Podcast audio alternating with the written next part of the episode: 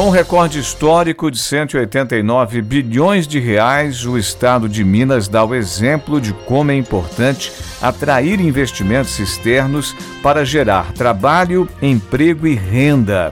O anúncio foi feito pelo governador Romeu Zema. O que nós estamos assistindo em Minas Gerais é uma mudança de patamar de atração de investimentos de aproximadamente 7 bilhões por ano na última gestão para 63 na nossa atual gestão. E o muito importante aqui é que desses 189 bilhões atraídos, 86 já são realidade, ou seja, são empresas que já estão operando no Estado. Quero deixar claro, ainda falta muito o que se fazer. Ainda temos de gerar muito emprego em Minas, atrair muito investimento para deixarmos todos os mineiros empregados e com uma renda digna. Mas eu quero salientar a minha satisfação de termos é, já em três anos superado a meta de 150 bilhões que nós queríamos atrair.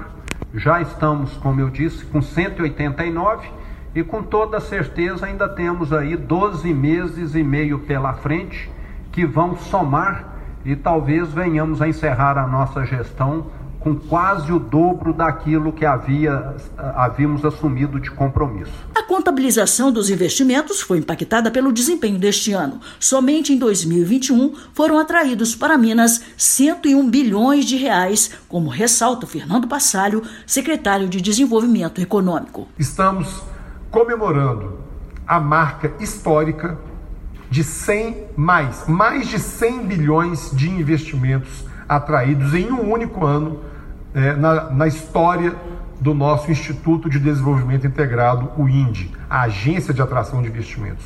Nunca antes atingiu-se uma marca de 100 bilhões. O último recorde foi de 56 bilhões, que também foi nessa gestão de governo em 2019 e nós atingimos aí 100 bilhões.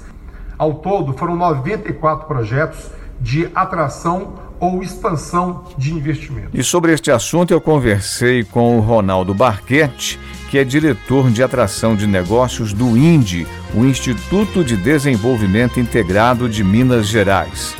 O Ronaldo esteve ontem em Juiz de Fora participando do Encontro Regional de Negócios. Ronaldo, como é que você vê esse momento do Estado? É um momento que eh, todo o ambiente faz com que Minas Gerais seja um local atrativo para investimentos. Como o governador Romeu Zema anunciou anteontem, né, você falou, são 190 bilhões de reais de investimentos atraídos para Minas Gerais. E uma coisa muito importante, são investimentos pulverizados nas diversas regiões do estado, em diversos setores. Faz com que a economia cresça como um todo, não fique concentrada em em poucos setores. Então, eh, os investidores estão enxergando Minas Gerais como um destino importante e atrativo para investir. A Zona da Mata, o que, que a gente pode esperar nesse momento? A Zona da Mata é, normalmente já é uma região que é muito visada por empreendedores. Tem algumas, uns, alguns gargalos para resolver? Tem. Mas como todas as regiões do estado tem, como todas as regiões do país tem. E, mas o trabalho conjunto entre a iniciativa privada, o governo, a academia, e mostrando as potencialidades da região, faz com que fique mais atrativo ainda, porque não adianta eu trazer uma empresa para conhecer alguma, alguma cidade, algum município da Zona da Mata, se o município não for atrativo também. Então, os empresários e os governos, os governos municipais têm que enxergar isso e a gente trabalhar junto para atrair mais investimentos para a região. Desenvolvimento regional, geração de emprego e renda. Realizado ontem em Juiz de Fora, o Encontro Regional de Negócios. Nós participamos lá do encontro e, durante coletiva, conversamos com o presidente da Agência de Desenvolvimento da região, o doutor Célio Chagas.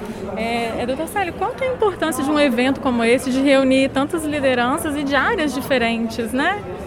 É, realmente, como você bem disse, é, esse evento ele procurou agregar temas de relevância para Juiz de Fora e região, uma vez que nós, Agência de Desenvolvimento, temos protagonizado a articulação dos principais eventos e principais temas que a gente entende que possam alavancar esse mesmo desenvolvimento.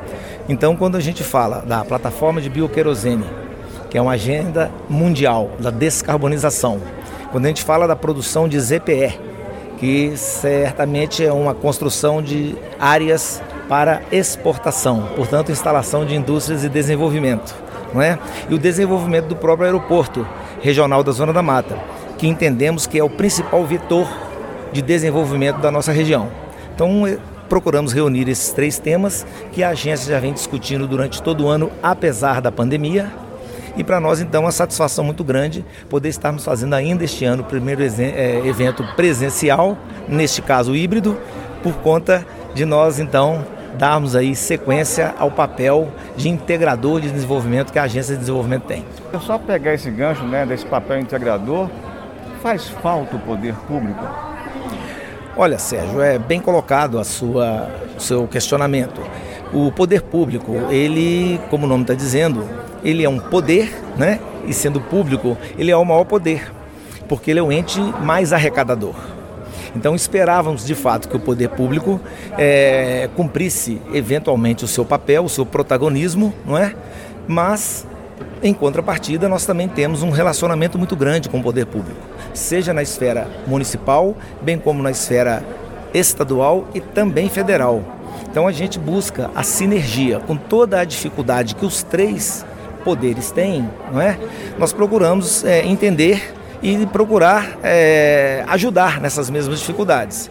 A Agência de Desenvolvimento, embora uma instituição sem fins lucrativos, ela é uma instituição privada que procura defender os interesses do desenvolvimento.